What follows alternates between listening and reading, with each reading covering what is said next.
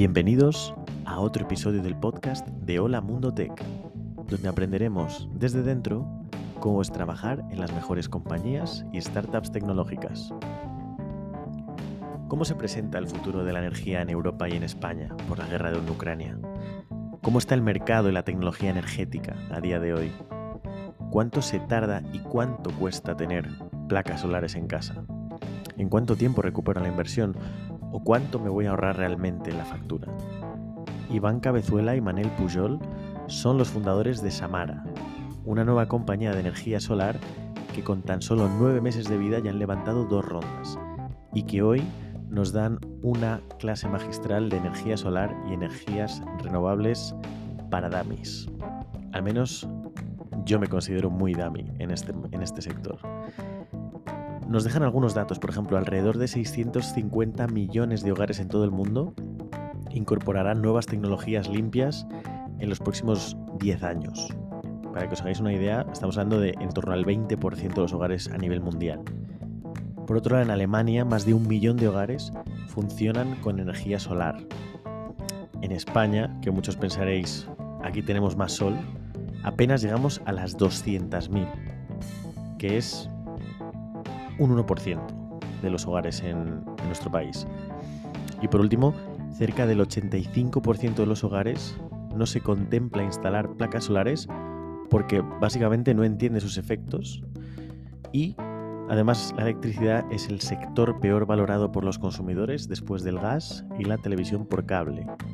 Existe falta de transparencia, precios altos, mala atención al cliente. Bueno, creo que todos hemos pasado o pasamos un poco por esta guerra. Y de este cóctel de oportunidades precisamente nace Samara. Su servicio es un proyecto llave en mano en el que se encargan de todo de principio a fin.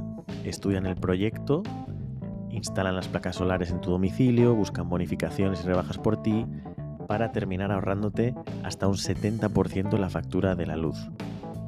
Además, Iván y Manel se conocieron en Uber y nos cuentan también cómo sus experiencias pasadas, a pesar de no haber estado ligadas al sector energético, les han ayudado a levantar la ronda, a formar eh, esta startup, a crear una cultura de trabajo desde el minuto cero y a obsesionarse con el cliente en un sector tan opaco y con tan mala fama. Comenzamos. Buenas tardes, Iván, Manel, ¿cómo estáis? ¿Qué tal, Alberto? Muy bien, buenas tardes. Bueno, eh, es la primera vez que grabo a dos personas por separado aquí en el metaverso y demás, pero estáis, estáis los dos ahí en, el la OFI de Madrid. Em, entonces, bueno, antes de nada, si os queréis presentar, de dónde venís, a dónde vais. Por supuesto, pues nada, eh, encantado de, comenzar eh, y muchas gracias lo primero por la, por la invitación a Hola Mundo Tech. Nada, a ver, yo, yo, bueno, yo soy Iván, soy de, soy de Madrid, em, eh, estudié em, empresariales aquí, em, amante eh, de, la música, del fútbol y de, viajar. Eh, y bueno, después de esto, en, mi vida profesional empecé trabajando en, banca de inversión en Londres y desde entonces he estado todos los años trabajando en el sector tecnológico. Eh, primero en Amazon, donde tuvimos la, el placer de coincidir con, contigo, Alberto, y pasárnoslo muy bien, ¿no? Empezando las operaciones aquí en, la primera fase de Amazon España y después de esto eh, montando una empresa de software en España que se llama Aclamio, que es de referral marketing. Eh, un tiempo en Uber también, ¿no? Montando el negocio de Uber Eats y operaciones de, delivery, con que fue donde Manel y yo nos conocimos y, nos lo pasamos muy bien trabajando y escalando juntos y después en los últimos años estuve montando una startup de, energía renovable y, nada, eso es por mi lado. Eh, Manel. Sí, yo, creo que yo creo que cambiando algunas poquitas cosas eh, de lo que ha introducido Iván, ¿no? Eh, me, podía, me podría presentar yo también. también estudié empresariales en, Barcelona. también me dediqué inicialmente al, al mundo de las finanzas en Londres. Eh, de hecho, seguro que Iván y yo coincidimos más de una vez en alguna, ¿no? en alguna eh, fiesta o after work, eh, aunque no, nos acabamos de conocer del todo en Londres y, coincidimos más tarde. Y después tuve la suerte de, de, cuando, digamos, Uber estaba lanzando en España, pues de ser, digamos, el, el primer empleado de, de Uber en España junto con el launcher americano que estaba por aquí. Entonces, uh, hubo unos, unos, años ¿no? de, muy, muy interesantes de, de, montar el negocio aquí desde cero, con toda la problemática que se generó ¿no? en su momento con, con el sector del taxi y demás.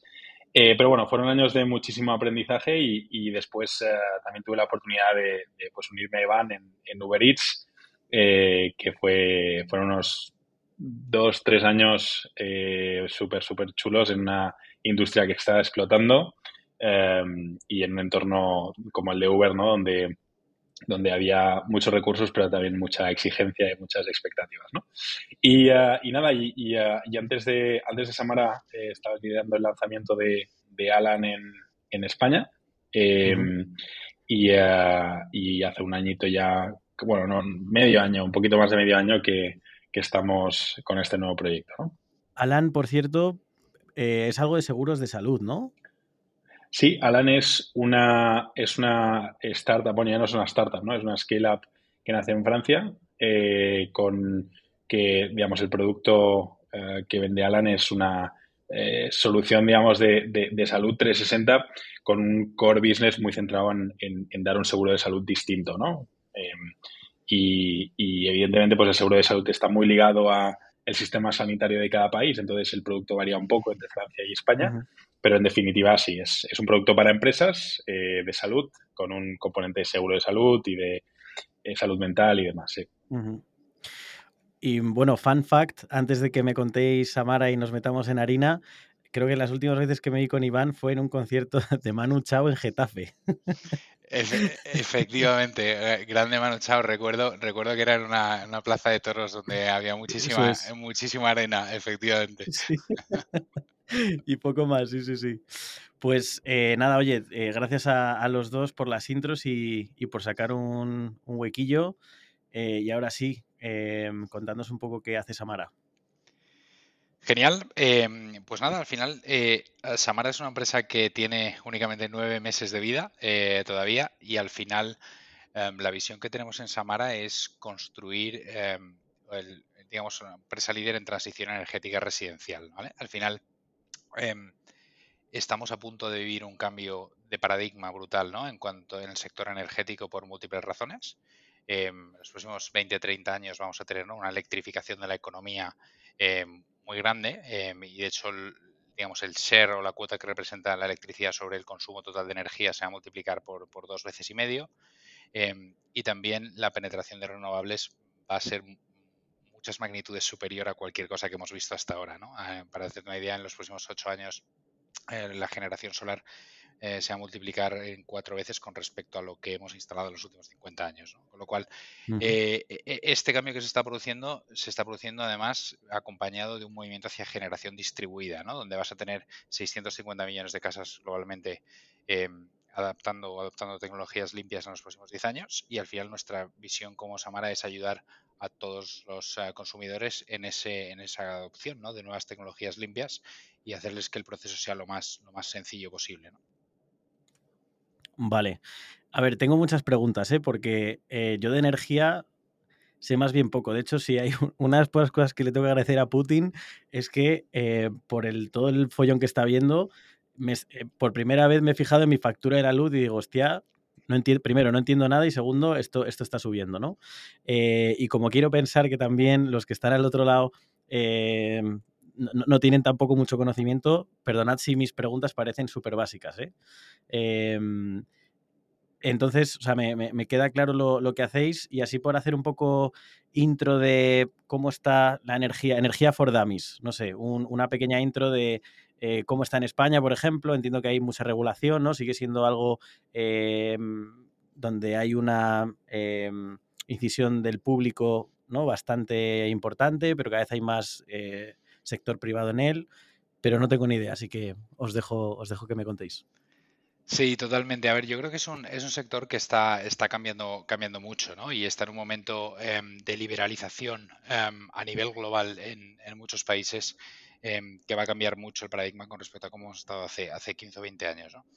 Em, o sea, lo primero es, el sector de la energía tiene cuatro tipos de actores. ¿no? Eh, por un lado tienes, digamos, todo lo que sería la actividad de generación, ¿vale? Grandes plantas, pequeñas plantas, renovables, no renovables, que vierten todos sus excedentes a la red de transporte. Tienes toda la parte de, transporte o de transmisión, ¿no? Em, que es al final, en el este caso España, eh, lo gestiona red eléctrica. Tienes las distribuidoras, ¿no? Que gestionan todos los servicios ya de, baja tensión y digamos los responsables de llevarte el suministro a la puerta de tu casa, instalarte el contador y demás. Y por último tienes las comercializadoras, ¿no? que son las compañías que dan el servicio al cliente final. ¿no? Entonces, em, el, principal movimiento que ha empezado hace, hace ¿no? pues 15, 20 años en muchos países de, Europa ¿no? y fuera de Europa es una liberalización de varios de estos elementos, fundamentalmente el que afecta más a los consumidores es una liberalización de la comercialización. Esto quiere decir que eh, hasta anteriormente no eran las empresas estatales ¿no? las que te podían, las únicas que te podían, digamos, vender electricidad y enviarte una factura de la luz. Eh, y actualmente no, pues y de manera progresiva se van introduciendo más, más eh, digamos, actores privados en este sector. Y esto es muy importante porque al final la electricidad es el sector peor valorado por los consumidores, no solo en España, sino también en Europa. ¿no? Eh, de hecho, seguido del gas y televisión por cable, normalmente son los tres sectores que están normalmente rankeando al final.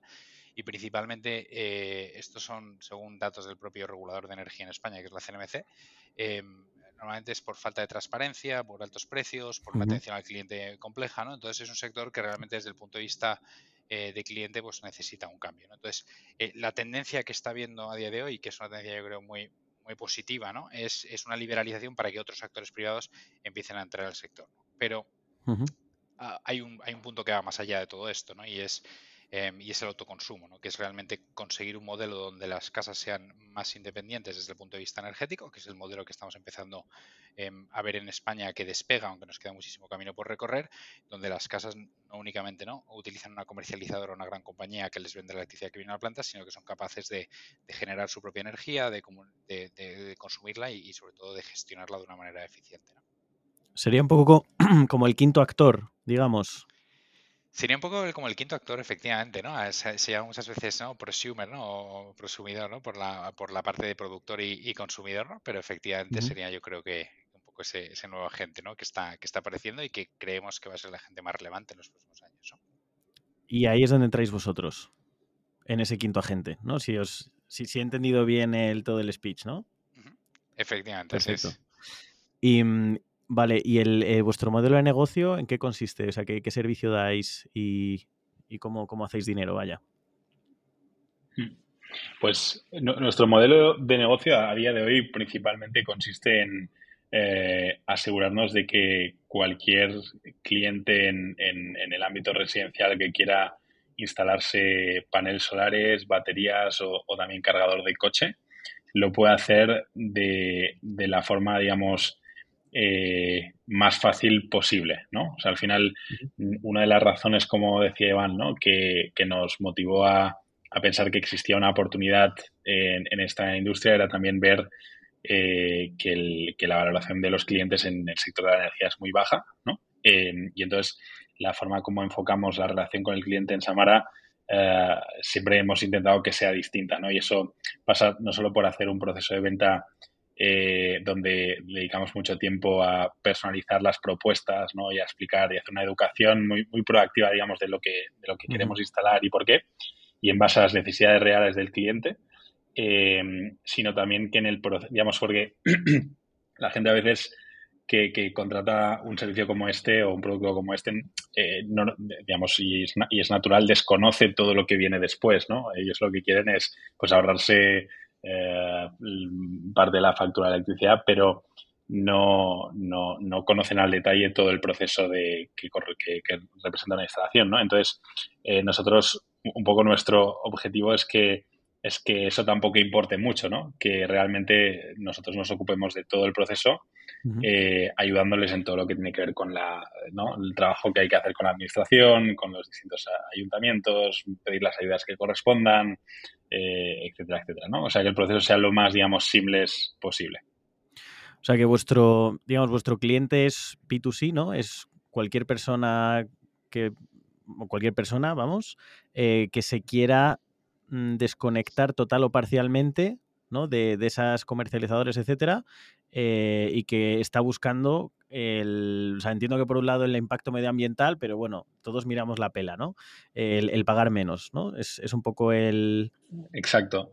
Sí, y, mira que la realidad es que la mayoría de, de, gente interesada es sobre todo por, por, un tema de ahorro en la factura eléctrica, ¿no? No es tanto por un tema de, de independencia de la red, es simplemente para un tema de, no, eh, oye, pago tanto, eh, tengo la opción de ahorrarme un 60, un 70, un 80%, incluso más a veces, ¿no? Si se instalan baterías, eh, pues esto es, esto es una oportunidad. Además, en España tenemos la suerte de, de, ser un, en fin, uno de los países con más horas de sol al año, ¿no? O sea, no es ninguna sorpresa para nadie esto, ¿no? Pero sin embargo, la penetración de solar en el, en el ámbito residencial todavía está a años luz de lo que es, por ejemplo, en países como Alemania, ¿no? Lo cual no tiene ningún sentido, ¿no?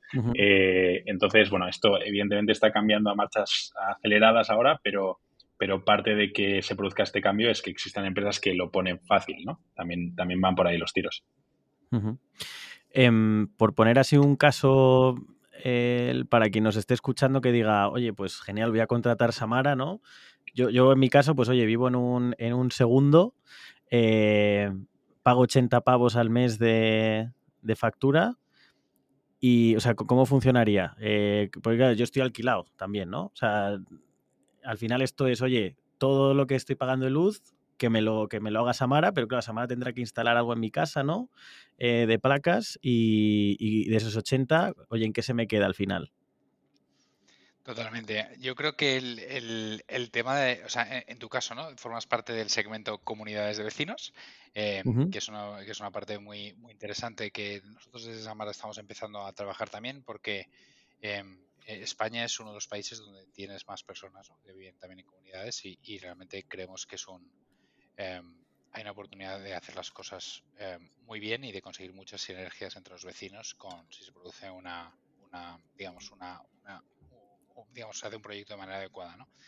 Em, en el caso de las eh, comunidades hubo un cambio regulatorio eh, que empezó hace aproximadamente dos años que permite que en España se haga autoconsumo colectivo, ¿vale? Y de hecho ha habido un segundo o una última fase de ese cambio regulatorio, ha sido recientemente en el último trimestre de 2022, porque permite que cualquier instalación que se haga pueda compartir energía con otros puntos de, consumo que se encuentren a un radio inferior de a dos kilómetros, ¿no? digamos, del punto original, lo cual em, es un producto bastante obvio para comunidades de vecinos, porque puedes hacer una única instalación centralizada con un previo acuerdo de los vecinos para poder hacerla. Y además se hizo una, reforma de la ley de propiedad horizontal que permite también que con, una aprobación solo un tercio de los vecinos pues puedas, puedas utilizar tejado comunitario y poder hacer una instalación. ¿no? Entonces, es un modelo que es muy, muy interesante y que queremos que crecer mucho en los próximos años, pero por poco como referencia, en un caso como el tuyo, donde vives en un piso, tendrías dos opciones, o bien, eh, digamos, previa, previa aprobación ¿no? de la Junta con un tercio, o bien hacerte una instalación digamos, individual utilizando tejado comunitario si hacéis un reparto del tejado comunitario para instalaciones individuales, o bien acordar con más vecinos ¿no? una instalación de mayor tamaño Em, que a su vez después pues podéis dividir con los coeficientes de reparto y, repartiros, digamos, contablemente, ¿no? Digamos, esa, esa, esa generación y que la factura de 80 euros que te está llegando a día de hoy, ¿no? Pues eventualmente eh, se convierta, ¿no? Pues en, 30 euros o una cosa así, em, básicamente después del coeficiente de reparto que hayas hecho. ¿no? Depende evidentemente del tamaño de la instalación, el tejado disponible y todo eso forma parte del proyecto que se valora un poco eh, uno a uno en cierta manera. ¿no? Suena o sea, suena muy bien la final de la historia, pero el camino suena como muy complejo, ¿no? Eh, en cuanto a ¿no? El, yo pelearme con la junta de vecinos, que si repartir todo esto contablemente. O sea, me, me, llama mucho la atención que os hayáis metido en este sarao, ¿no? En un, por lado, por lado un sector que el, consumidor final lo ve como, como, horrible, entiendo que ahí ves la oportunidad de, oye, esto se puede mejorar, pero luego a nivel regulación, etcétera, eh, entiendo que parte de vuestro valor también está en que el cliente no pasa por todo ese proceso, ¿no? Digamos que vosotros os ocupáis end-to-end de eh, la instalación, no sé si habláis también con los presidentes de la comunidad por, entendernos, eh, pero ¿no? ¿Cómo, ¿Cómo, es esta, esta parte que le elimináis la complejidad? Sí, o sea, la, digamos, la, complejidad existe en, tu caso, ¿no, Alberto? Existe por, por el lado, digamos, de que el, proceso de decisión en una comunidad, pues, como todos sabemos, pues no siempre es el más, el más rápido o el más directo del mundo. Y después la complejidad también existe porque en una instalación de autoconsumo fotovoltaico hay una serie de, de partes con las que tienes que lidiar, que van desde el, ¿no? la, administra, la, administra, la, administración eh, local, ¿no? el ayuntamiento, para todo el tema de los permisos, hasta, en fin, eh, con, en el proceso, durante el proceso de legalización con, con industria, y, y, si además eh, pides ayudas, pues tienes que lidiar con la administración regional, porque es la que gestiona los fondos que existen ahora para, para acelerar esa transición. En fin, hay una serie de, partes del proceso que está, forman parte, digamos, un poco de lo que hacemos nosotros y de que internalizamos y que hasta cierto punto y hasta donde podemos, pues automatizamos, ¿no? Para que los tiempos sean lo, más bajos posibles y demás.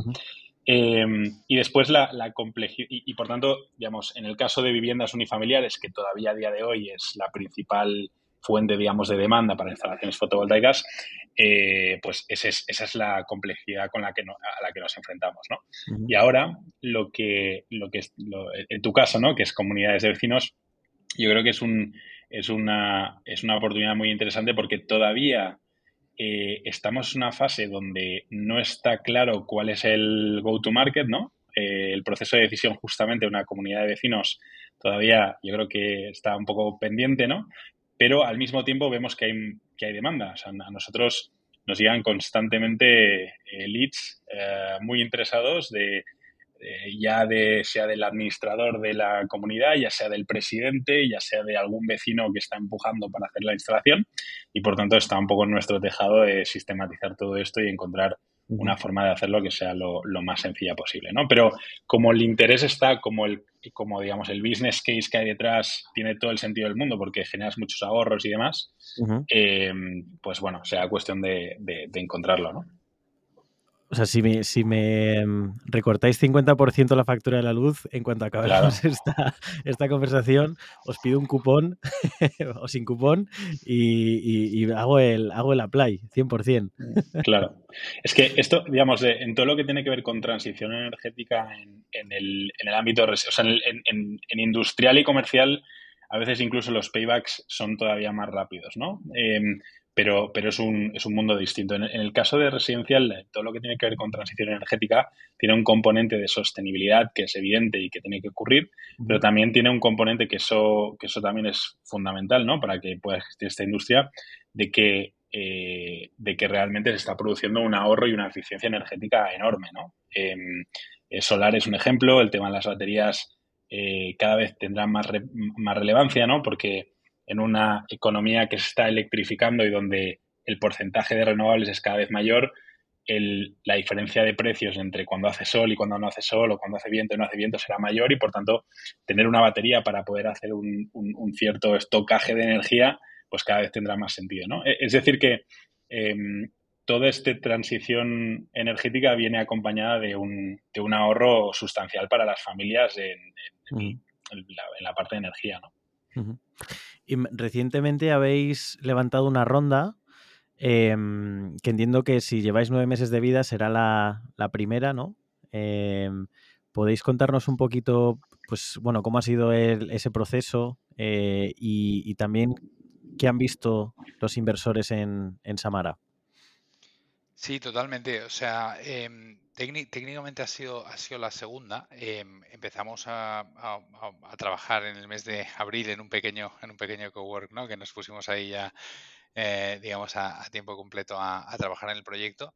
Em, y ahí hicimos una, una ronda pre-seed, fundamentalmente con, con, dos fondos que nos han apoyado desde el principio y que para nosotros son, ¿no? Pues eh, tienen un papel muy relevante, ¿no? No solo a nivel de capital, ¿no? sino a nivel estratégico.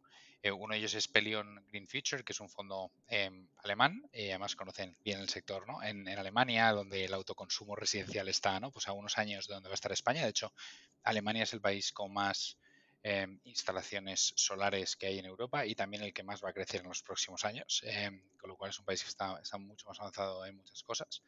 Em, y por otro lado, con, uh, con Seaya, el fondo de, de, Venture Capital español, que con los que también pues compartimos desde el principio ¿no? pues una, la, visión digamos, y, la forma de, de, pues, de atacar esta oportunidad. Y los dos son partners muy estratégicos con los que llevamos trabajando todo este tiempo. Y, nada, nos pusimos a andar en el mes de, en el mes de abril. Eh, en el mes de junio a finales eh, lanzamos oficialmente la, web y el servicio, ya con la, con la marca Samara. Eh, los primeros meses hicimos instalaciones de Friends and Family, digamos, algunas un poco más, más orgánicas en cierta manera.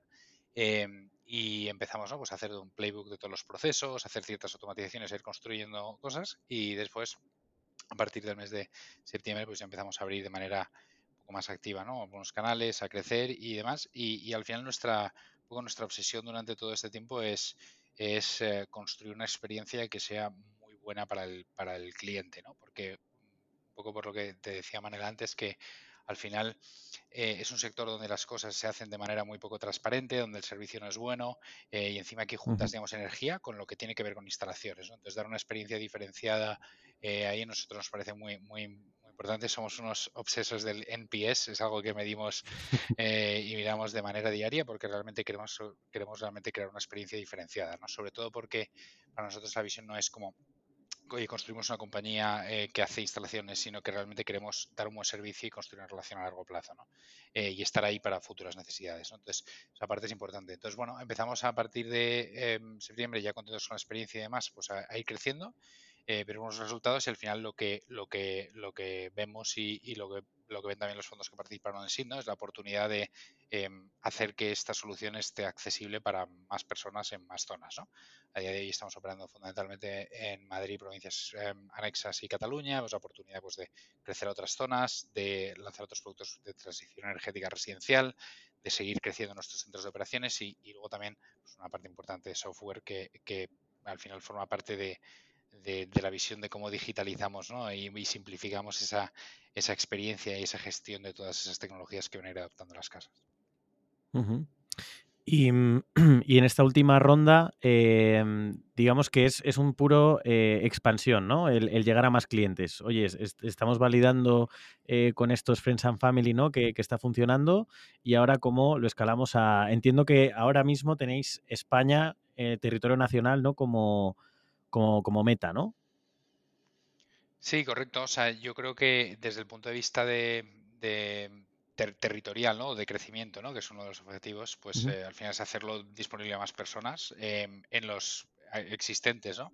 Em, escalando, digamos, las operaciones actuales, pero también llegando a zonas nuevas y España es nuestro primer foco. Esta misma oportunidad, digamos, o dinámica de transición energética eh, eh, ocurre de manera muy similar en muchos países, ¿vale? O sea, eh, al fin, pero España es, por lo que comentaba Manel antes, probablemente uno de los países que más atrasados está de toda Europa, ¿no? En cuanto a transición energética, particularmente en solar, con lo cual tiene mucho sentido tener, tener el foco puesto en España para nosotros por el momento.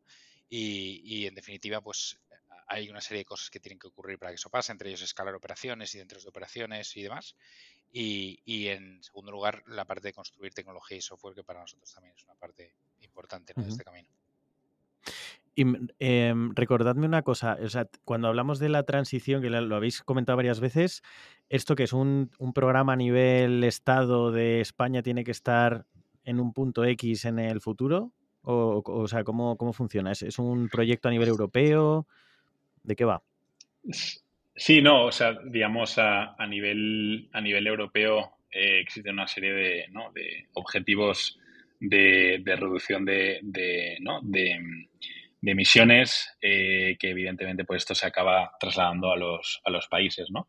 Em, nosotros cuando hablamos de, transición energética eh, nos, lo, hablamos un poco en, en, sentido amplio, no, necesariamente porque que exista, que sí que existe, ¿no? Existe de hecho, un programa, ah, un programa em, de, subvenciones ¿no? Eh, con fondos de la Unión Europea que está pensado justamente a, dar apoyo a esos conocidísimos estos eh, fondos Next Generation, ¿no? que tienen una serie de, programas y varios de ellos pues aplican específicamente a residencial, específicamente a, solar, eh, a baterías y demás, y son ayudas relevantes. ¿no? Nosotros cuando hablamos de, transición energética es porque al final entendemos que digamos, específicamente en residencial, es, porque entendemos que el, modelo este, digamos, donde ah, el modelo tradicional, digamos, de los últimos 100 años, donde tienes un, cable que llega a tu casa y de ahí sale electricidad y tú tienes electrodomésticos que la consume y ya está, es, es un modelo que va a cambiar, y, es, y, los consumidores y muchas casas cada vez más van a, van a tener eh, generación propia, van a poder eh, almacenar energía con baterías, van a poder cargar su coche en casa y también la batería del coche es, es una batería que la gente no se da cuenta, pero es una batería gigantesca, ¿no? Un coche eléctrico normal tiene una batería realmente gigantesca que te permite ¿no? Em, pues utilizarla o potencialmente te permitiría utilizarla de formas muy inteligentes en casa. La, la electrificación de la calefacción es un punto fundamental ¿no? en esa transición energética. Todavía el, el 70, entre el 60 y el 70% de la energía que se consume en los hogares en España eh, es, calefacción, ¿no? Eh, y, la calefacción y el agua caliente sanitaria principalmente se, o sea, digamos, se, utilizan con calderas de gas o de gasóleo, ¿no? Por tanto, hay toda, y además cada vez más existe tecnología en la calefacción eh, súper eficiente, ¿no? Que, es mucho más eficiente que las calderas de gas y demás, ¿no? Termostatos inteligentes, en fin, hay una serie de, cosas que, eh, digamos, van a ir ocurriendo en los próximos años en el hogar, ¿no? Eh, que te permitirán eh, o que permitirán a la gente consumir y producir energía de forma distinta y también gestionarla de forma distinta, ¿no? porque ahora básicamente esa energía en el hogar no, no se gestiona, simplemente se, consume y, y poquito más, ¿no? Por poner en perspectiva, has comentado lo de, lo de España y igual tomando como referencia a Alemania, ¿no? que decís que es a quien nos queremos parecer eh, a nivel, en sentido energético. Em, ¿Cómo es el consumo, por ejemplo, de energía renovable en España versus Alemania? ¿Y, cuáles son las, las renovables más, eh, digamos, que más se utilizan? Pues mira, paradójicamente em, la generación solar que tiene en, Alemania es aproximadamente, digo total, ¿eh? o sea, no incluyendo residencial, sino incluyendo, digamos, a nivel del de, total del mercado, es aproximadamente cinco veces superior a la que tenemos en España, ¿no? lo cual es em, bastante llamativo, ¿no? teniendo en cuenta em, la diferencia también ¿no? de, radiación que existe en los dos países y, y, en general España es un país que está muy avanzado en renovables. ¿no? Ahora bien, todo esto va a evolucionar mucho en los próximos años. ¿no? Y, a nivel residencial, eh, pues para hacerte una idea, ¿no? España debe estar cerca de los 200.000 casas con paneles solares a día de hoy. Eh, en Alemania deben estar cerca de eh, más de 1.800.000, una cosa así.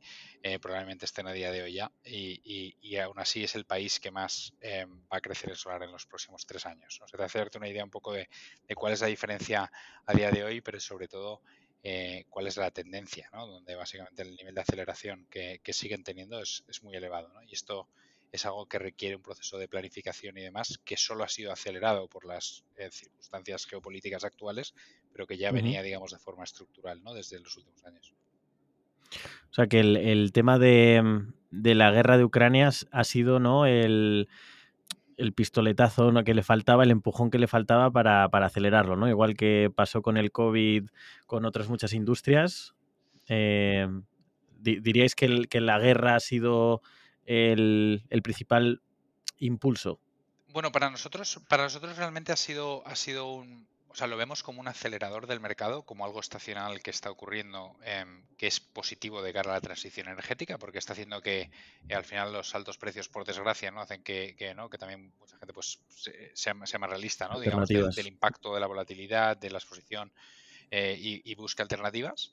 Em, y también los programas de ayuda que existen a día de hoy, ¿no? Em, a nivel europeo con los fondos Next Generation que, comentaba Manel, las bonificaciones fiscales que existen en los ayuntamientos que son muy relevantes y muchas casas pueden pagar un 30 o un 40% de, del precio de un proyecto solar eh, y todo este tipo de cosas son aceleradores muy relevantes, ¿no? Pero ya de manera estructural, ¿no? Y antes de todo esto, em, eh, hay una serie de, cosas que estaban ocurriendo y que tienen que ocurrir em, que hacen que el, cambio, digamos, en los próximos 10 o 15 años sea, sea imparable. En el caso de España, por ejemplo, eh, que es un país que venía muy retrasado en todo lo que tiene que ver con autoconsumo, hasta hace dos años la regulación em, era muy mala, ¿no? Y por lo tanto los, los economics para un cliente que se planteaba hacer un proyecto solar en casa, una batería, pues eran muy complicados, ¿no? Pero eh, eliminaron lo que se llama el impuesto al sol, ¿no? Que era básicamente bueno, pues un cobro de, peajes impuestos por cualquier generación que hicieses en tu casa como si viniese de una central, em, por un lado.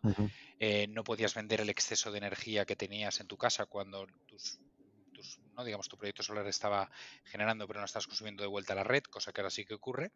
Y luego, en tercer lugar, no existía toda esta regulación que comentábamos antes de autoconsumo colectivo y demás, que también es, un, relevante ¿no? en el contexto de España. Entonces, todo esto ya hace que el cambio en los próximos años vaya a ser muy relevante. Y además, el conflicto actual, evidentemente, pues ha acelerado, ¿no? digamos, eh, eh, esto a nivel, a nivel awareness. Eh, y porque al final pues se ha notado mucho, ¿no? Ha sido un año yo creo que, que, muy duro en las facturas de la luz y para, para, para muchos clientes y España además eh, es un país ¿no? donde tienes unos niveles de pobreza energética relativamente altos y yo creo que eso es un, tema importante. Me, he quedado con la cifra hasta Alemania, ¿no? que nos es un por 10 en, a nivel de placas solares. Eh, o sea, ¿por qué creéis que hay tanto gap con Alemania? O sea, la regulación, entiendo que puede ser una, ¿no? que, en Alemania la regulación haya sido más innovadora ¿no? o haya empezado antes, pero ¿qué más veis eh, que se ha hecho en Alemania que no se haya hecho aquí?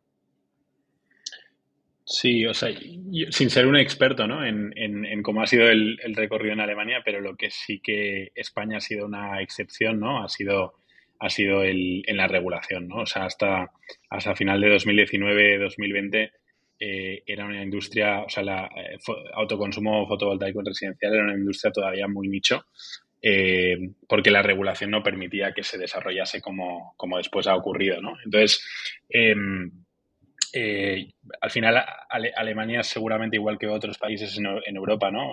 Reino Unido también, Italia también tienen muchas más eh, instalaciones eh, fotovoltaicas en residencial que, España. simplemente seguramente esa adopción ha ido en consonancia con la mejora de la tecnología solar.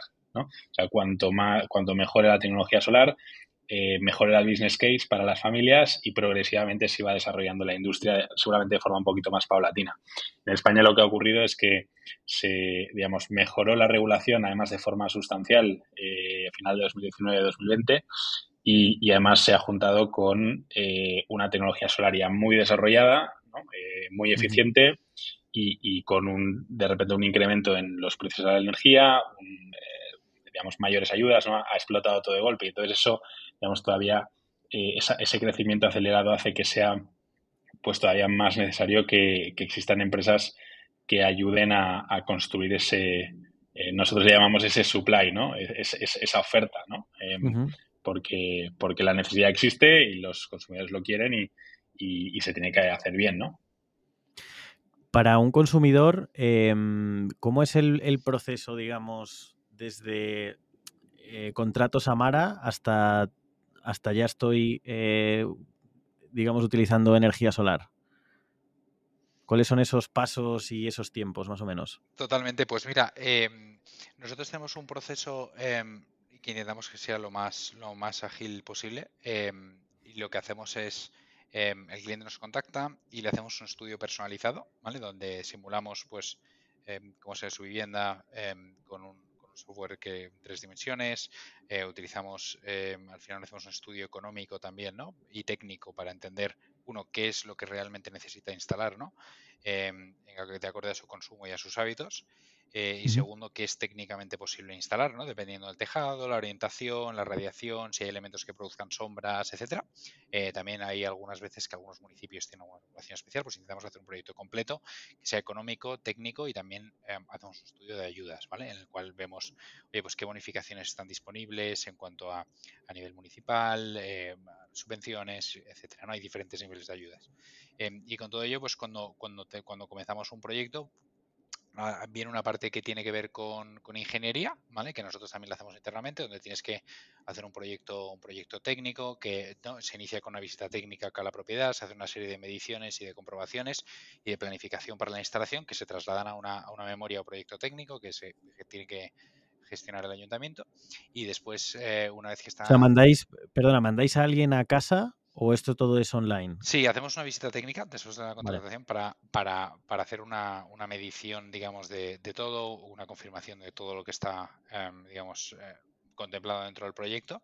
Eh, y para planificar después la instalación. Y con todo eso pues, se solicitan los permisos al ayuntamiento y cuando están concedidos pues hacemos la, hacemos la instalación. ¿vale? Los hacemos con, con equipos de instaladores propios o verificados y, básicamente el, proceso desde que alguien eh, contacta con nosotros hasta que tiene instalado a día de hoy está siendo bastante ágil porque es una de las cosas que queríamos cambiar también a día de hoy y aproximadamente en medio estamos instalando unas seis semanas.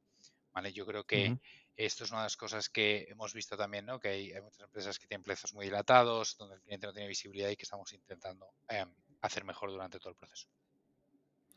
Seis semanas. ¿Y antes, antes de vosotros, cuánto se tardaba en instalar unas placas? Bueno, hay, hay muchas empresas que tardan, que tardan, eh, que tardan meses. Em, hay algunas que, ¿no? que, que, que, están más cerca de los dos o tres meses, algunas que tardan, que tardan más, pero, pero en media eh, no son, yo creo que cerca de tres meses, probablemente lo que vemos en muchas compañías de hoy.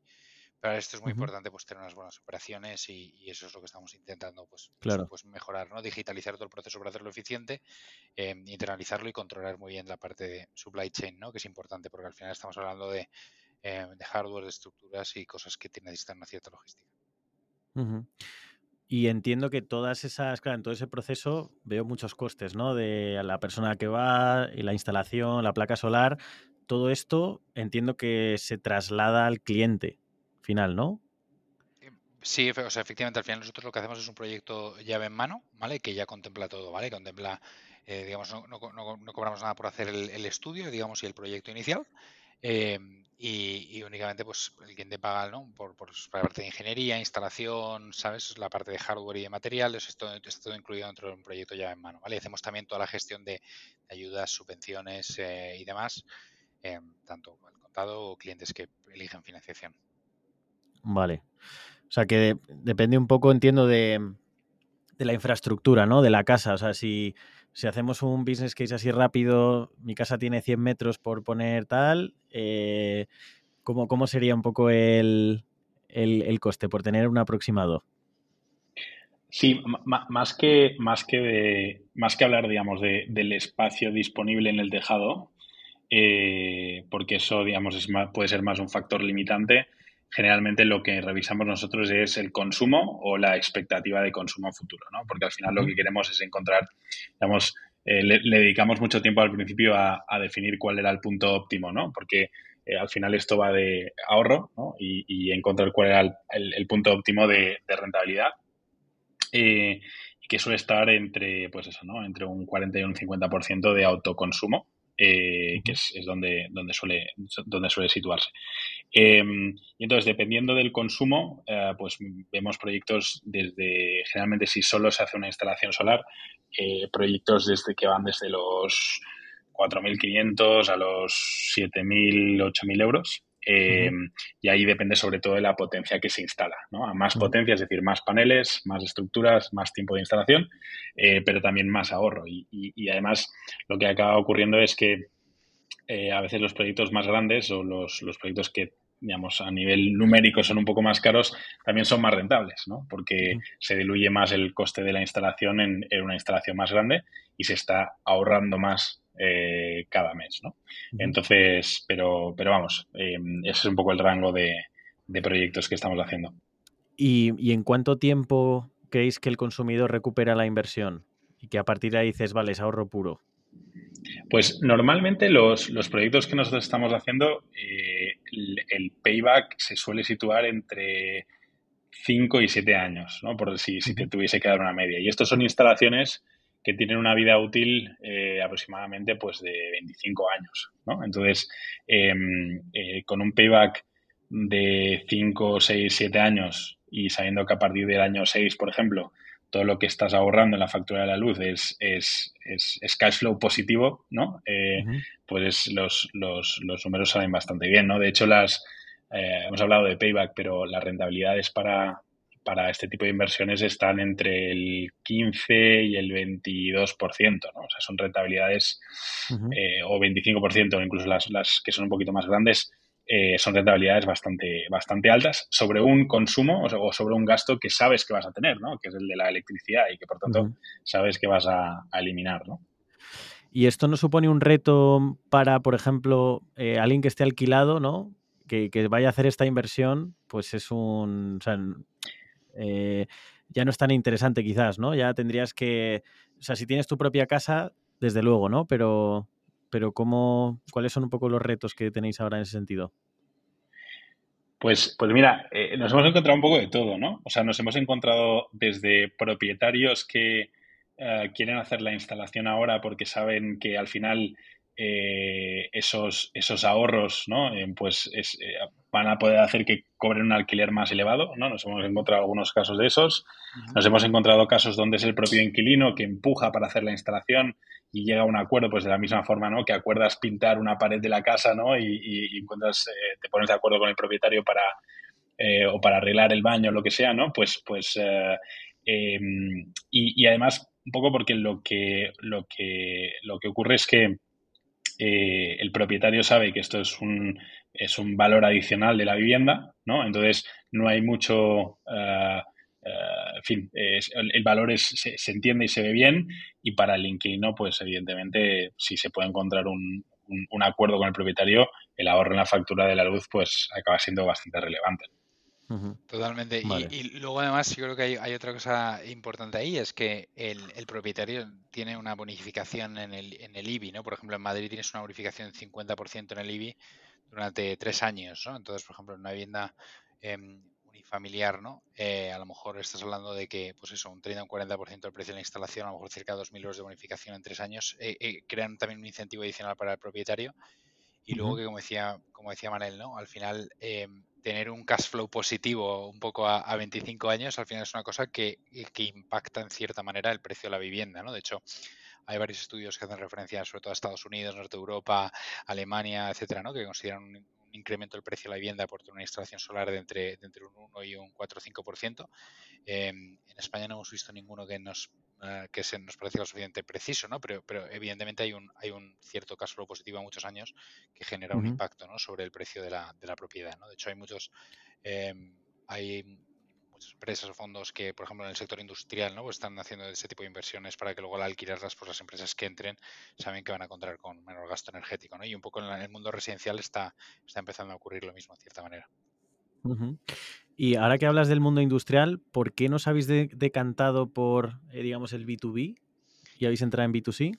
Bueno, porque realmente nosotros eh, al final queremos hacer un, producto muy centrado en consumidores a día de hoy. Ese es donde tenemos nuestra parte principal de la, de la misión. No, lo descartamos eh, eventualmente en algún momento. Hemos hecho selectivamente algunos algunos proyectos en esta parte, pero realmente lo que nosotros queremos resolver es el problema que tienen los consumidores, ¿no? Cuando se enfrentan a un modelo energético, ¿no? Donde em, a día de hoy la experiencia no está siendo buena y donde tienes la oportunidad de ahorrar, recibir una mejor experiencia, ir a un modelo donde tú te autogestionas tu energía a través de todos estos elementos. Y realmente pensamos que es en ese, en ese modelo, ¿no? Que donde combinando tecnología y software con unas buenas operaciones y con un buen producto, donde realmente podemos ayudar a más gente, ¿no? Digamos, en esta, en esta, en esta transición. Y creemos que ahí es también donde, donde pues podemos, podemos aportar más valor.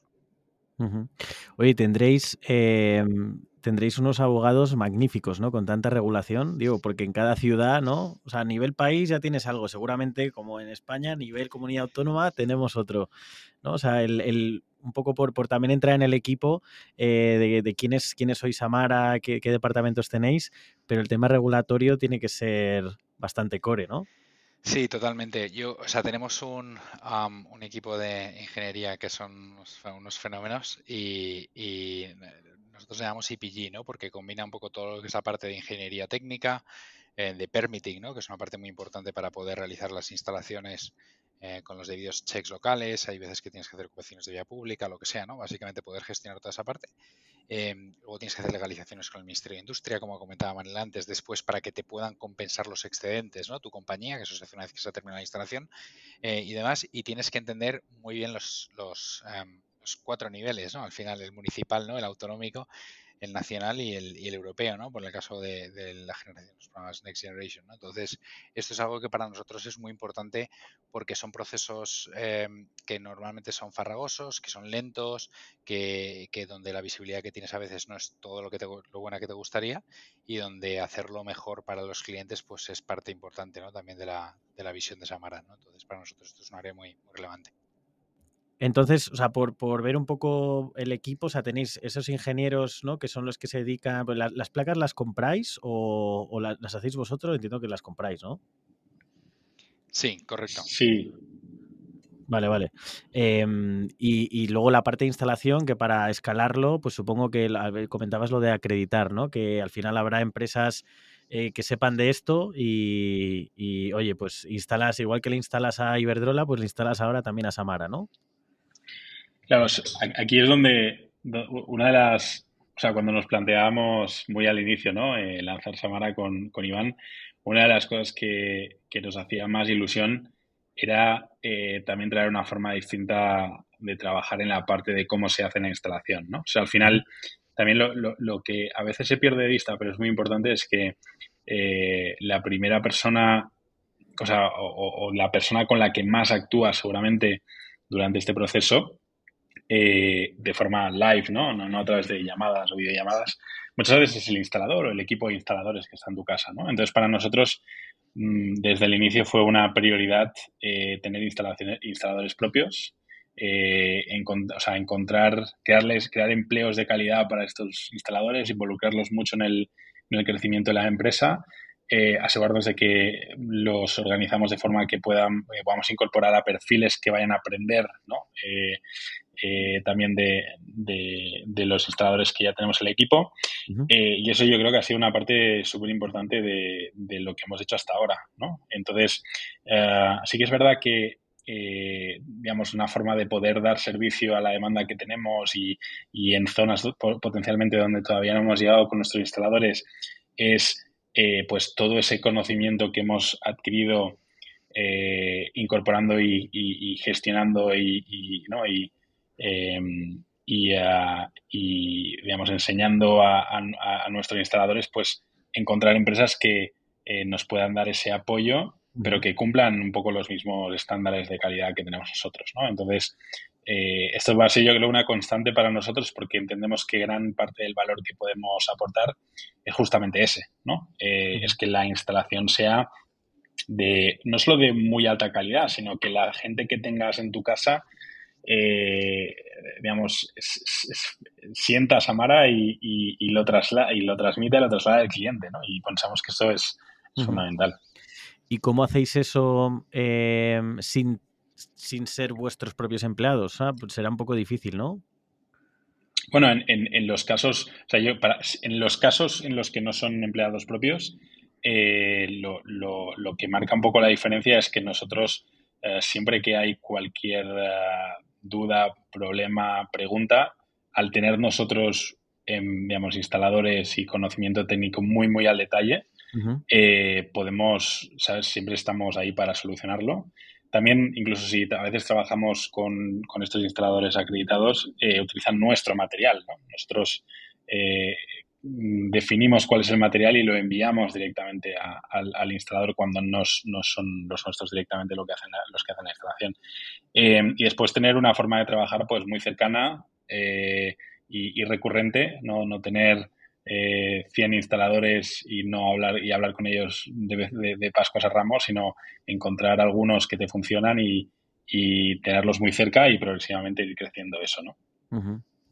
Y una, una, cosa que me produce mucha curiosidad es cómo identificáis que un cliente tiene la necesidad de eh, instalar placas solares, ¿no? Y cómo decís, oye, pues a la hora de hacer, de captar un cliente, ¿no? Decir, oye, este probablemente esté pensando en eso. Pues tenemos eh, distintas formas, ¿no? Y, como, toda, como toda empresa, yo creo que, está en una fase, en una fase como la nuestra, pues estamos constantemente explorando los canales que nos, Sí, los canales que nos funcionan mejor y peor, ¿no? Em, pero, digamos, tenemos una combinación de, eh, O sea, siempre, siempre es el cliente el que se acerca a nosotros, siempre es gente que está interesada en potencialmente una instalación y hay veces que, ah, digamos, trabajamos con canales propios de forma orgánica, ¿no? Con contenido o hay veces que, o digamos, tenemos evidentemente pues una, hacemos una cierta inversión también en canales como, como ¿no? SEM o, o, social, ¿no? Para, para, dar a conocer Samara. O también trabajamos con empresas que nos ayudan a, generar, eh, a generar leads, ¿no? Eh, y, pero independientemente de dónde venga ese, ese lead, eh, digamos, se ponen en contacto con nosotros y el, en el proceso de venta es cuando, eh, digamos, eh, hacemos esa personalización de la propuesta. Entonces, incluso si no conocían Samara antes de contactar con nosotros, a partir de ahí, digamos, ya tomamos las riendas nosotros y, nos dedicamos a hacer un proceso de ventas muy, muy acompañado y muy, y muy personalizado. Supongo que mm, al ser una industria tan odiada por el consumidor, por lo menos el sí ya lo tenéis, ¿no? De, oye, que me ahorras y tal, probemos, ¿no? O sea, supongo que, igual el reto viene un poco más adelante, pero, pero yo creo que a todo el mundo potencialmente le interesa ahorrarse pasta en, la factura. Sí, de hecho, de hecho hay, hay, hay un estudio lo hemos visto en diferentes formatos, ¿no? Pero que se ha hecho en España, pero en España menos del 1% de las casas ¿no? tienen, tienen paneles solares todavía. Eh, y por no hablar de baterías o cargadores de vehículo eléctrico, donde la penetración todavía es, o calefacción eléctrica, donde la penetración es relativamente más baja. Bueno, calefacción eléctrica es otra, es otra cosa, ¿no? Pero sobre todo baterías y cargadores más bajo. Y, y hay una parte muy importante eh, que desconoce la posibilidad todavía de instalar un sistema solar, ¿no? Cerca de un 85% del mercado todavía desconoce la oportunidad que existe de, instalar un sistema solar y de los que la conocen, ¿no? Cuando ves cualquier tipo de survey estudio, ¿no? Y ya digo que hay dos o tres eh, especiales, ¿no? Que, pero que reflejan la misma tendencia, tienes cerca de un 80% de gente que, que, contempla instalarlos, ¿no? Básicamente. que hay un punto muy importante pues también para nosotros de intentar hacer el proyecto adecuado, simplificarlo, digitalizarlo y hacerlo de una manera, al final teniendo las operaciones eficientes, pues hacerlo de una manera más, más efectiva y que no sea, no, eh, te lo pongo y me voy, sino, oye, te voy a estar dando un servicio, lo que necesites, porque al final el sistema solar eh, para muchos clientes es un poco el primer paso dentro de el, no digamos, del camino de digitalización o de electrificación, digamos, de, de, su vivienda, ¿no? Porque luego lo acompañas pues, de baterías, de, de comprar un vehículo eléctrico, calefacción, etcétera.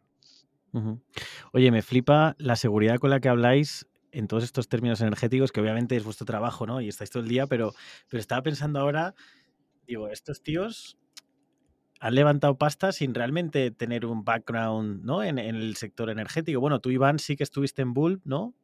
Eh, pero que realmente no habéis estado toda vuestra vida dedicada al sector energético, ¿no? O sea, habéis pasado como de sectores más de supply chain, de, de delivery e-commerce a, un tema de, energía, ¿no? Sí, yo, creo que yo creo que al final hay, hay dos, dos cosas, ¿no? O sea, en, primer lugar tenemos un, un, equipazo en Samara del que estamos muy, muy orgullosos, ¿no? Donde cubrimos parte técnica, ingeniería, producto, eh, operaciones, em, sales, ¿no? muchas de las verticales, ¿no? Y donde em, tenemos un, hemos conseguido formar muy buen equipo, ¿no? Yo creo que em, algunos con los que ya hemos trabajado en el pasado, algunos, algunos con los que no, pero con los que nos complementamos muy bien en todas las partes. Y luego yo creo que muchas veces en, cuando tienes una industria que está tan profundamente rota, ¿no? Digamos, en cuanto a la experiencia de cliente, hay un tema muy importante que es de, que es de ser, ser razonable, ser customer centric, ¿sabes? Tomar siempre como la decisión em, correcta, que en otros sectores ya va siendo un poquito más intuitivo, pero que por desgracia en el sector de la energía no lo es a día de hoy. ¿no? Entonces, al final tenemos un modelo de, transparencia. A nivel técnico tenemos unas operaciones que funcionan muy bien, pero si eventualmente en cualquier momento nos equivocamos, también forma parte de nuestra cultura de cara al cliente, ¿no? Pues tener un buen modelo de respuesta. Y ese tipo de cosas yo creo que son parte importante de la cultura de Samara y por qué, por qué estamos aquí también. El otro día vi que en LinkedIn eh, habíais abierto varios puestos, eh, por si queréis un poco comentar qué tipo de perfiles estáis buscando y, qué van a hacer esos perfiles. Sí, pues mira, si quieres, eh, el, perfil seguramente, tenemos varios abiertos, ¿no? Pero seguramente dos son un poco más prioritarios. Eh, yo puedo comentar sobre uno y creo que Iván puede comentar sobre el otro. Em, y después si hay alguno más que merezca la pena mencionar, pues también lo hacemos, ¿no? Pero estamos buscando, estamos ahora mismo construyendo nuestro equipo de ventas, ¿no? Eh, y estamos, eh, si entra, bueno, cualquiera que esté interesado, ¿no? Si entras en la, en la página de, Samara y va al apartado de jobs, ¿no? Verá que hay una posición que es Sales Executive, que es un ejecutivo de ventas y, estamos contratando, o sea, este rol de alguna forma es el que eh, consigue que los leads que nos, contacta, que nos contactan pues eh, se conviertan en, clientes de Samara, ¿no? no deja, es, un rol de ventas, pero digamos tiene la, particularidad, digamos, de que eh, tiene un componente importante de, de creación de ese proyecto, de esa propuesta, ¿no? De digamos, de, entender bien eh, la situación eh, del cliente y qué es lo que quiere conseguir. em, y hacer una, una, propuesta bien hecha, ¿no? Con, con ese detalle que buscamos y, y, uh, y presentársela al cliente para, para, convencerle de que Samara es la mejor opción. Vale. Este es el de Sales Executive y decíais que había otro, ¿no? Sí, bueno, por otro, por otro lado estamos, estamos incrementando el, el tamaño del equipo de ingeniería, precisamente el, el, ¿no? un poco el rol que hablamos antes, ¿no? que cubre un espectro muy amplio, ¿no? desde la parte técnica, parte de permitting, parte de gestión de ayudas eh, y, y, demás. Y, y, este está bajo el título de Energy Engineer, eh, donde ¿no? pues tenemos algunos perfiles que vienen eh, con un poco de experiencia, digamos, técnica en el sector solar y algunos perfiles ¿no? que, que vienen necesariamente sin experiencia del sector eh, solar, pero que, que, también ¿no? pues, eh, formaremos eh, durante, ¿no? durante los próximos meses. ¿no? Con lo cual, quizás eh, mencionar esos dos roles principalmente. Vale. Todo para España, ¿no? Entiendo. Claro, que es donde estáis ahora centrados. O sea, Madrid. Sí, efectivamente. Digamos, nosotros al final, como, como mencionaba Iván antes, ¿no? O sea, estamos tocando mercados tan, tan enormes, ¿no? Que, que solo en España yo creo que tenemos muchos años por delante, pero un poco la, la mentalidad que tenemos es que al final esta oportunidad que, que existe ahora en España es perfectamente replicable en muchos otros países, ¿no? Y seguro que en algún momento pues nos lanzamos a, a, a abrir otros, otros mercados, ¿no? Pero por ahora sí, la, la oficina está en Madrid. Eh, tenemos una política relativamente flexible ¿no? de, trabajo en, eh, remoto o, digamos, de dar la opción de, puntualmente o, recurrentemente incluso trabajar en remoto en ciertos, roles. Uh, pero sí, también pensamos que en esta fase eh, pues es, uh, importante ¿no? Con, construir cultura, estar relativamente cerca uno, unos de otros y, uh, y, por eso también le hemos dedicado bastante cariño a montar una oficina eh, muy chula ¿no? para, para todo el equipo. Y um, hablabais de, mm, de, la oportunidad que, de mercado que hay en España. Eh, por, por, tener un poco referencia de qué otros mercados veis también atractivos para Samara y por qué. Pues mira, la misma, la misma tendencia que, que, que ocurre en, en, España, ¿no? Donde vas a tener siguientes 10, 15 años de transición energética residencial, eh, donde además existe un gap importante entre demanda, ¿no? Que viene y supply, ¿no? Operaciones potentes, ocurre uh -huh. en muchos países. De ellos, pues, eh, Europa ¿no? Eh, y, y, Latinoamérica quizás son los, ¿no? los áreas un poquito más intuitivos para, para, para, nosotros, especialmente en el sur de Europa. Eh, pensamos que hay muy pocas compañías que hayan conseguido pues, montar buenas operaciones, digitalizar procesos y demás. Uh -huh. y, en, eh, y en general toda Europa tiene un contexto regulatorio y de, ¿no? de vientos de popa ¿no? pues muy, muy relevantes. Eh, uh -huh. y, y, Latinoamérica con sus diferentes uh, perspectivas también. ¿no? Eh, Estados Unidos eh, y no Australia son, son países que están un poquito más avanzados también en transición energética, sobre todo en solar, en algunos estados en Estados Unidos eh, uh -huh. y en algunas zonas de Australia, pero bueno, fundamentalmente yo creo que, que Europa y Latinoamérica son, son quizás los, los, las áreas geográficas más, más similares en cuanto a, a ¿no? a un poco a, a, a, circunstancias de mercado y problemas de consumidor, eh, regulación, eh, tendencias de los próximos años y demás. Uh -huh. en, en, esa matriz ¿no? de que comentáis de oye, pues que la regulación vaya, sea favorable, eh, que la tecnología esté ahí y que haya poca obviamente competición, ¿no? Eh, ¿qué, ¿qué, players, eh, yo como os digo, no tengo ni idea de, del mundo energético, pero ¿qué players eh, veis vosotros eh, en, España, por ejemplo? Entiendo que no será un mercado muy saturado, ¿no? Pues es, es, esta parte es interesante, ¿no? Porque la, la, realidad de, o sea, digamos, el resultado de haber estado tanto tiempo con un, con un eh, mercado que estaba artificialmente limitado por, por la regulación, eh, pues ha hecho que, digamos, Uh, digamos, las, existan muchas empresas instaladoras, pero todas son relativamente pequeñas y regionales, ¿no? Uh -huh. eh, es eso por un lado, ¿no? Entonces es un mercado bastante, bastante atomizado. Por otro lado, es verdad que las, las grandes eléctricas, así como al principio, pues podían ser un poco más reacias a, a digamos, a, hacer este tipo de, ¿no? de, de, de, trabajos, porque no forma parte directamente de su, de su modelo de negocio, ¿no? Es, es, es eh, digamos, la instalación es, es, otra cosa y además porque, pues en definitiva, lo que está ocurriendo es que se consume menos, ¿no? Si se autoconsume lo que produces, pues consumes menos y tu factura baja, ¿no? Pero, pero al final el, eh, esta, esta ola de cambio ha sido tan, tan clara, ¿no? En los últimos, sobre todo año, año y poco, que, también estas empresas pues están eh, desarrollando sus propias soluciones y después, eh, pues empresas como Samara o otras, otras empresas un poco más eh, con ambición de, hacer las cosas pues de forma un poco distinta. Hay distintos modelos, ¿no? Pero yo creo que sobre todo, como lo vemos nosotros, es que lo importante aquí, digamos, al ser un mercado tan, tan enorme, ¿no? el tema de la energía, pues inevitablemente va a haber competidores y aquí lo importante será siempre estar más que enfocado en los competidores, ¿no? Enfocados en, en, el servicio que damos al, al, cliente final, ¿no? Porque, porque eso es lo que realmente importa y al final esto también se trata de un, un, un mercado o un tipo de producto donde el boca a boca pues funciona mucho, ¿no? Entonces, si haces un buen trabajo tú y, y te aseguras de cuidar bien a, a tus clientes, eh, eh, pues, digamos, eh, vas, vas, a crecer casi de forma orgánica por eso, ¿no?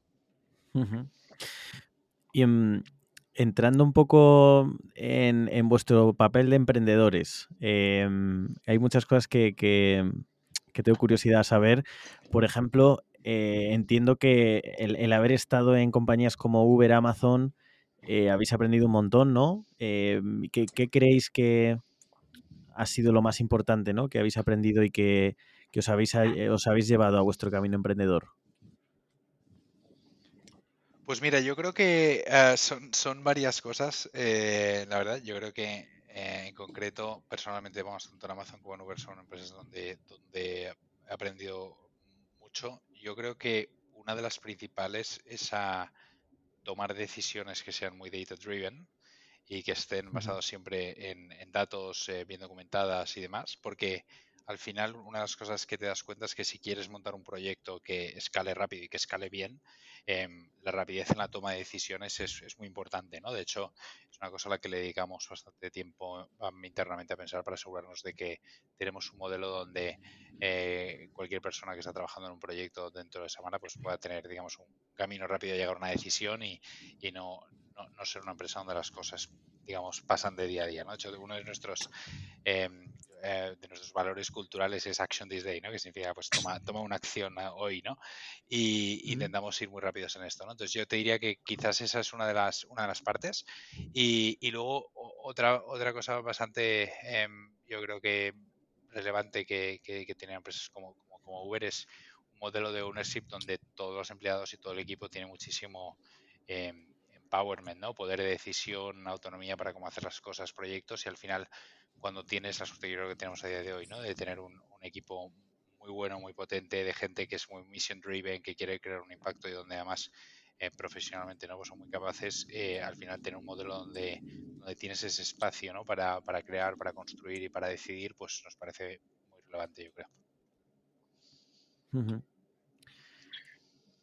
¿Y tú, Manel? Yo, yo, yo, yo, creo que Iván, la verdad es que lo ha dicho todo y seguro que me, que me repetiría. Eh, eh, a, a, así que simplemente voy a remarcar esta última parte, ¿no? Eh, sí. Yo creo que lo, el, el, seguramente en, en, mi caso, ¿no? En, tanto en Uber como, como en Alan, la, la, un poco darte cuenta, ¿no? De que en una, en una, aunque estés en Uber, ¿no? Pero, y que, que es una empresa muy grande, pero que al final lo que haces en España, pues no deja de ser algo que tienes que construir tú eh, esa idea ¿no? de que el equipo que tienes es, es realmente lo, lo, que estás construyendo ¿no? y que, que al final uh, seguramente pues eh, si, si, o sea, el día a día en, en, en estos casos uh, en, o en este tipo de empresas eh, es, es, es, muy distinto porque porque la, que las cosas pasen depende de ti, ¿no? Y, y entender eso bien desde el inicio, ¿no?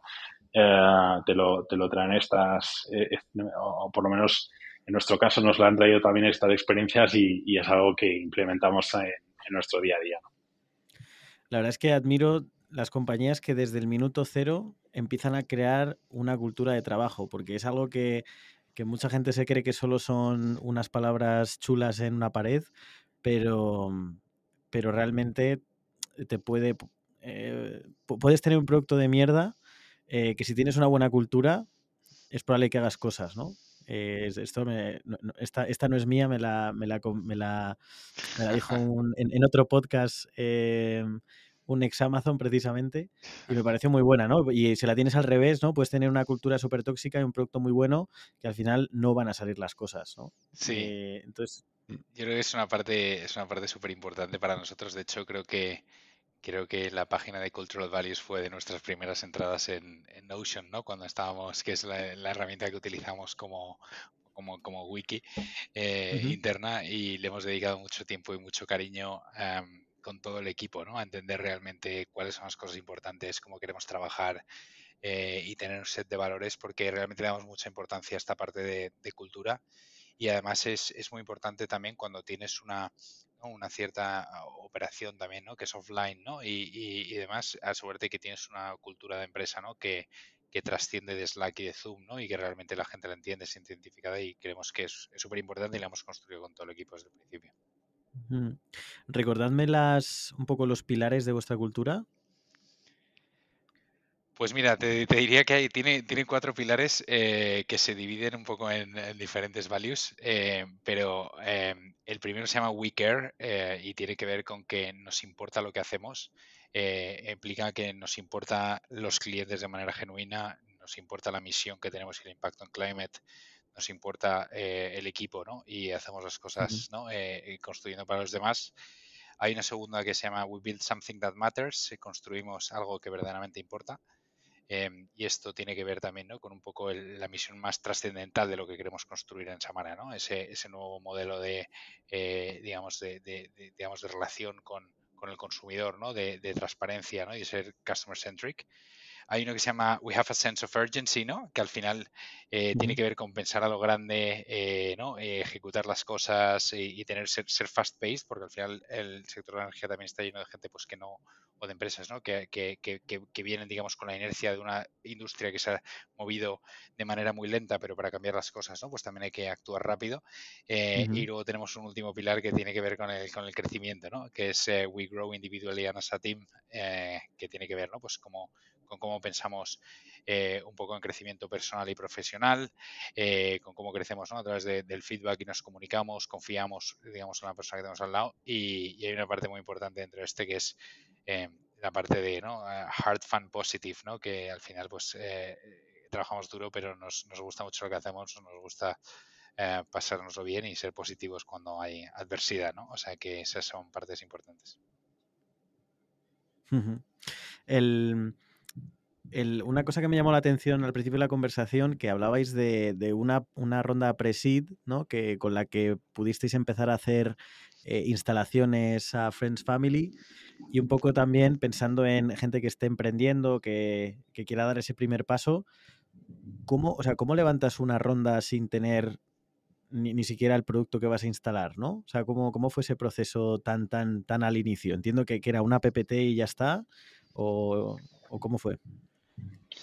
Sí, pues, eh, digamos, no, sé, yo creo que cada, cada, camino seguramente tiene sus particularidades, ¿no? Y, al final, eh, creo que en nuestro caso, Iván seguro que lo comparte, ¿no? Pero, pero era la primera vez que, hacíamos algo así, ¿no? Entonces tampoco tenemos muchas otras referencias, pero yo creo que, que desde, desde el inicio, pues fue eh, ¿no?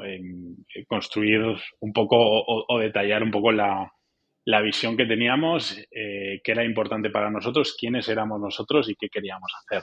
¿no? Em, y al final, evidentemente, pues hay un punto aquí de, como en, todo, en todo proceso, digamos, de, de, venta, que en este caso era la venta de nuestro proyecto, pues tienes pues eh, eh, requiere mucho trabajo, ¿no? Hablas con mucha gente, te dan ideas, iteras sobre lo que has hablado eh, y vas afianzando un poco tu, pitch y tu y, demás, ¿no? Em, yo creo que la particularidad, seguramente, en, nuestro caso es que tuvimos la, digamos, la, suerte relativamente rápidamente en el proceso de, conocer tanto a la, a la gente de Pilion como, como a, a la gente de Seaya y, esa combinación ¿no? de, expertise en el, o sea, por parte de Pilion, experiencia en, en, este mundo, ¿no? Con una visión eh, más adelantada, seguramente por el hecho de estar en Alemania y de tener casos de éxito ahí y demás.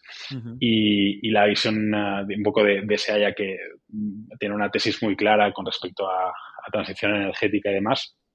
Eh, pues, pues esa, digamos, tuve la suerte de, de coincidir mucho eh, en la forma de ver las cosas y, que pudiese avanzar rápido.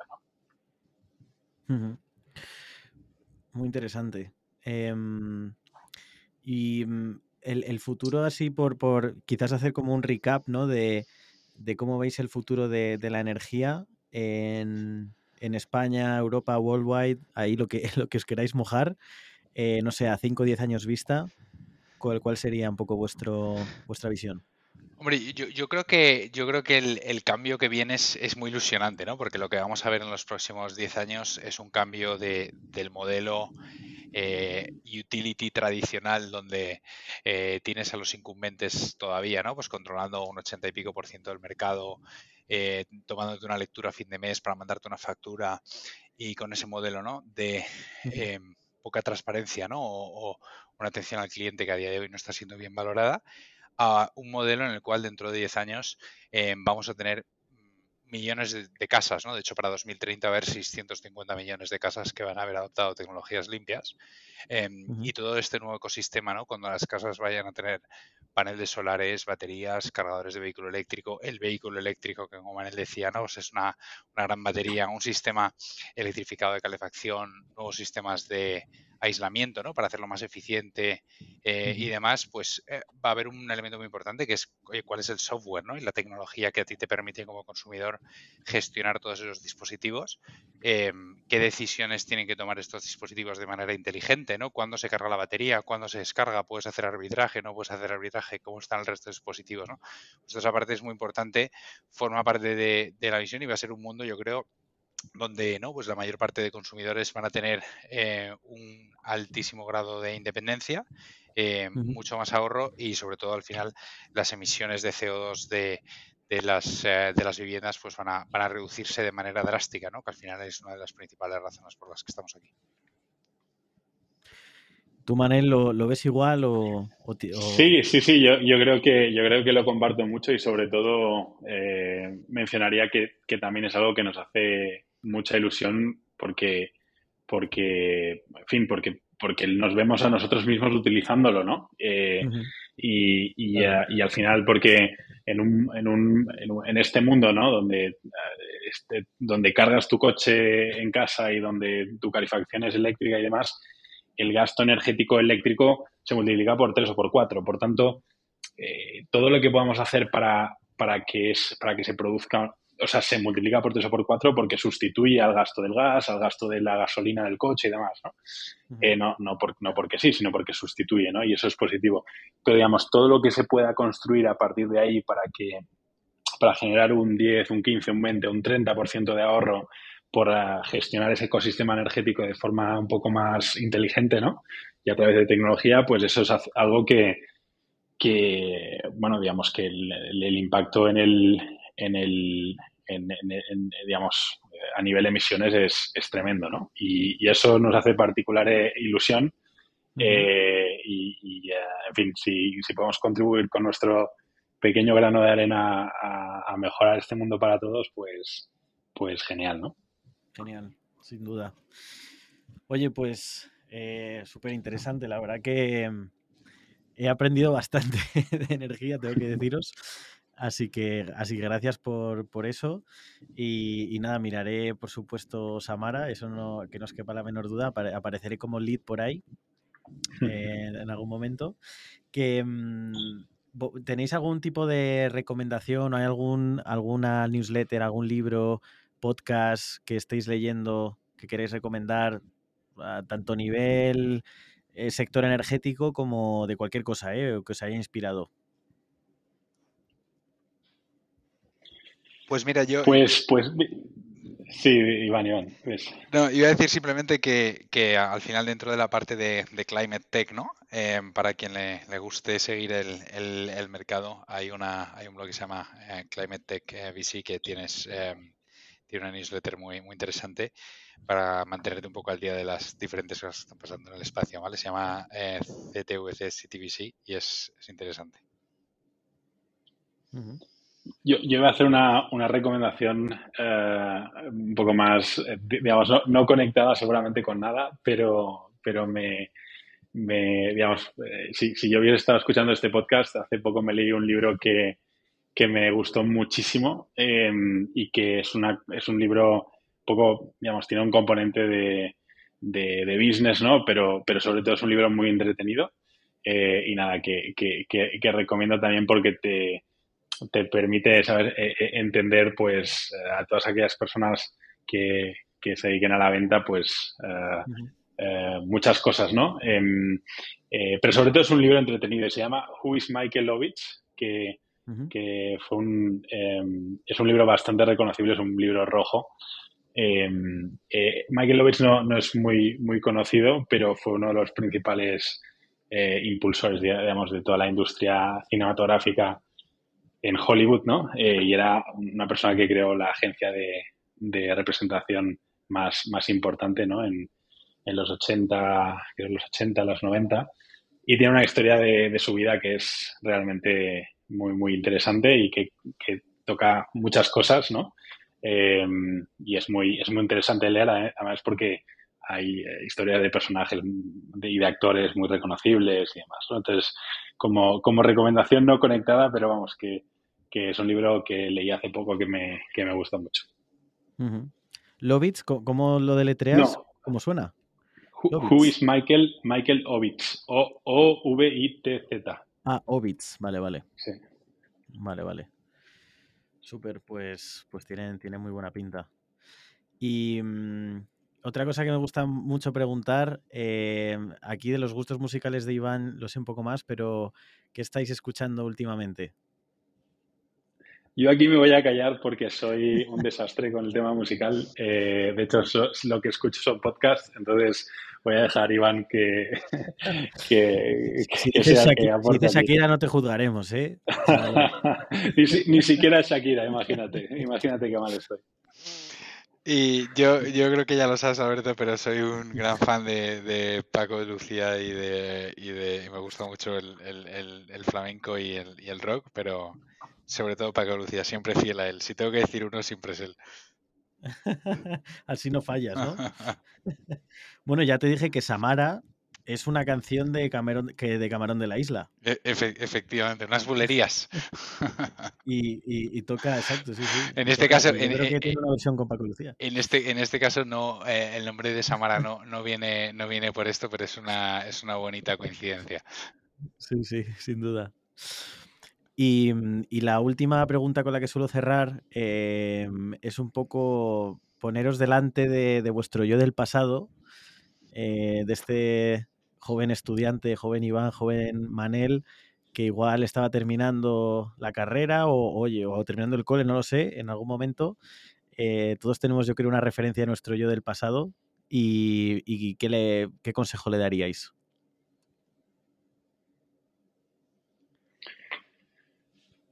Si quieres, Iván, eh, empieza tú, que, le tengo que le tengo que dar una pensada.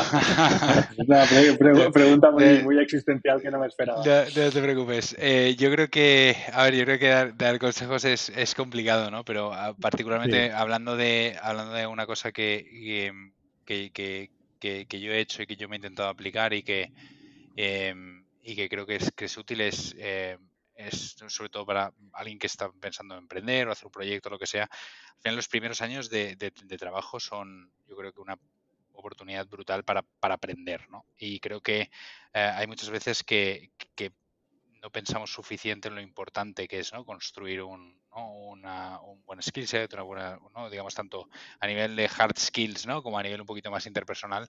Em, y esa parte es muy importante, ¿no? Yo personalmente he tenido la suerte de trabajar y de tener, ¿no? Pues eh, equipos eh, y managers increíbles de los que he aprendido mucho durante todos los años eh, y cada vez más tengo la sensación de que cosas que hago, ¿no? Son un poco la, el, resultado y el mix de, ¿no? De, un montón de las cosas que, he aprendido de la gente más brillante con la que he trabajado, ¿no? Y creo que eso, eso es un, es una cosa muy, muy importante, yo creo, que, no, hay que tener de no hay que perder de perspectiva en los primeros años. Mm.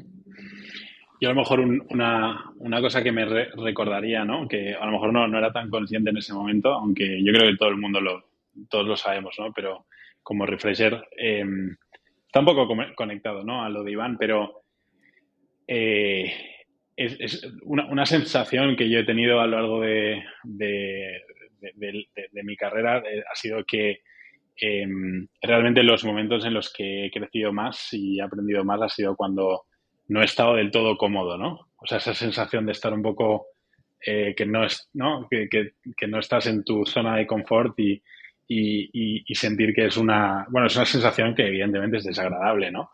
Em, pero también ha sido eh, las, los momentos que más recuerdo y que más me han marcado y que más me han ayudado a, a, crecer, ¿no? Em, y eso evidentemente no quiere decir que no puedas eh, tener una...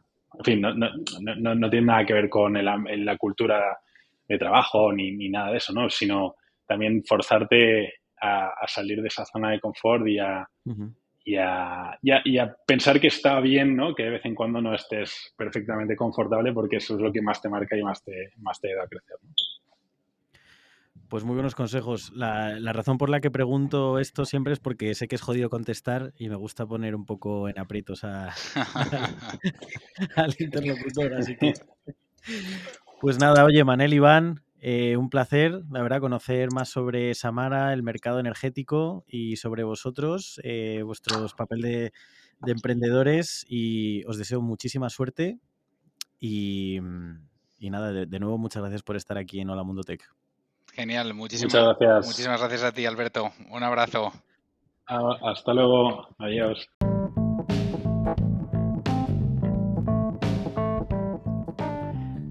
Gracias también a ti por estar ahí escuchando.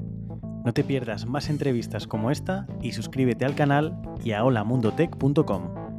Ah, y si te gusta lo que lees y lo que escuchas, ya sabes, el conocimiento ni se crea ni se destruye, solo se comparte. Hasta la próxima. Música